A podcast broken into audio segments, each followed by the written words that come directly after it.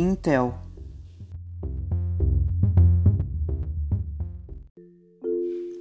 A Intel Corporation foi fundada em 1968 por Robert Noyce e Gordon Early Moore. Seu primeiro produto foi um circuito integrado de memória RAM e logo depois, nos anos 70, se tornou líder do mercado.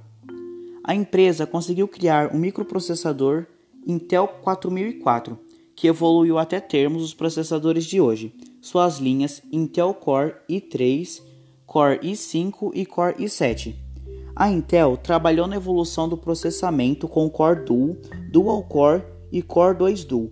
Na década de 90, foi criado o Intel Inside, um selo de qualidade que a empresa criou para destacar que o computador utilizava seu processador e não o da de suas concorrentes, como o AMD.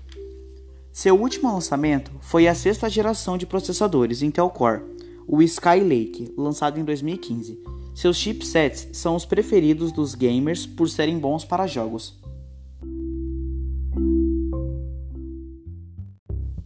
IBM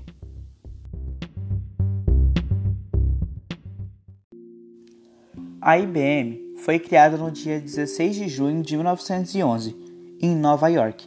Foi fundada por Charles Unlet Flint.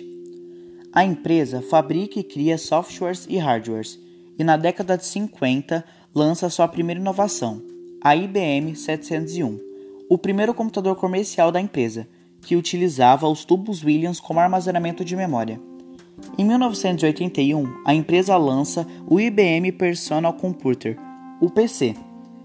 Ele custava 1.500 dólares, tinha um processador Intel 8088, 16 KB de memória, entrada de até 2 disquetes e monitor a cores opcional.